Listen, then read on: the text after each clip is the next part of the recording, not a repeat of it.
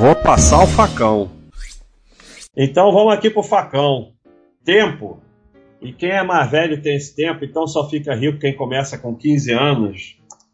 É, eu tenho falado que qualquer realidade, por pior que seja, é melhor do que a fantasia. Quanto mais cedo você começar a investir, melhor as suas chances. Não tem como mudar essa realidade.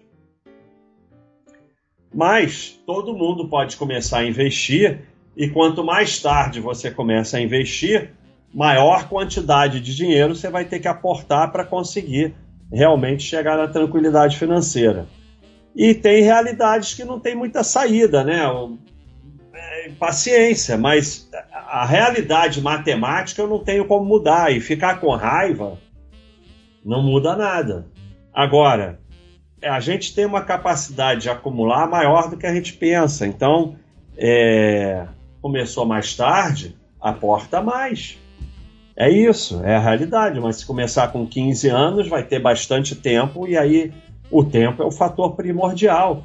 É, é, é eu, eu, vocês ficarem com raiva, as pessoas ficam com raiva da realidade, não muda a realidade. Então, o fator mais importante é o tempo, porque 5 vezes 5, 25. 5 elevado a 5, 3.125. Então, ficar com raivinha, brigar, xingar, não vai mudar essa fórmula. Isso aqui não vai mudar. O tempo é sempre o, o fator fundamental, o principal. Eu não posso fazer nada. Tudo que você fala mostra apenas um caminho vencedor. ETF amplo e de baixíssimo custo para o resto da vida. Retorno imensamente superior a quem faz stock speaking. Não entendo esse problema com ETF, totalmente sem fundamento. É, eu também não entendo, porque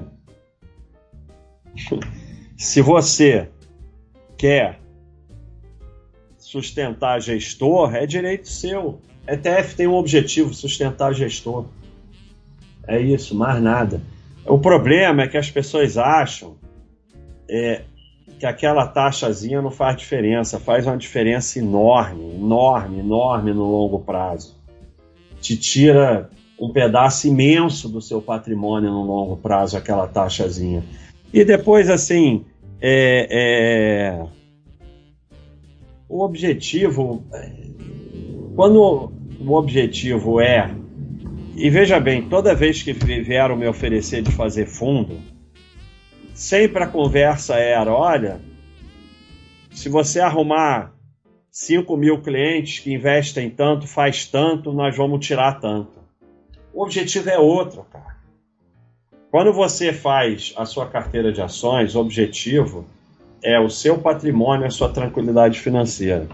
O objetivo do ETF é tirar dinheiro para o gestor. Você quer botar dinheiro nisso? Bota. É, vocês não têm que me convencer de nada. ETF é lixo. Agora, você gosta? Vai lá e bota, não tem que me convencer de nada.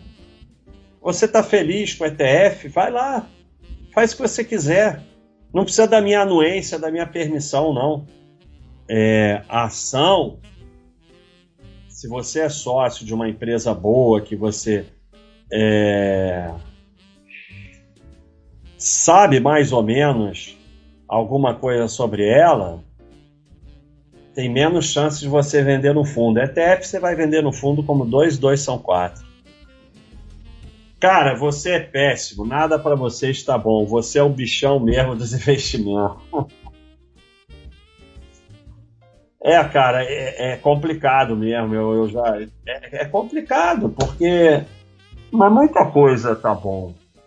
É, tá bom focar no seu trabalho, tá bom aporte tempo, tá bom cuidar da sua família, tá bom praticar esporte, ter lazer, viver a vida. Então tem muita coisa que eu acho bom.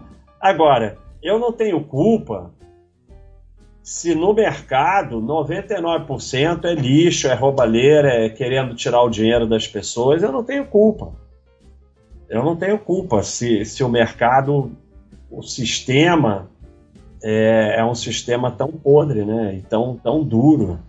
É, eu tenho mostrado esse quadro aqui é, e aceita quem quiser, né?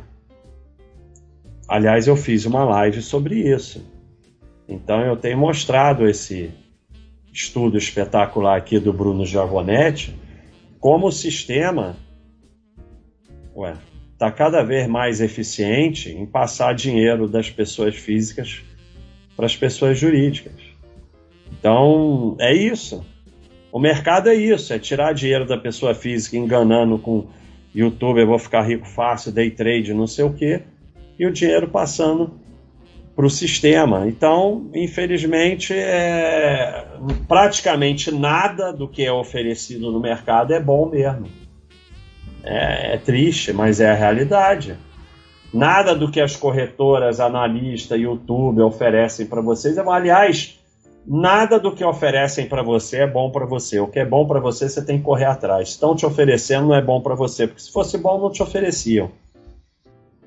Ah, prefiro ficar pagando financiamento de 7,5% pré e manter aplicado minha grana IPCA 8,60%. Spread maravilhoso. É, realmente. É mais um que acredita que banco faz caridade, né?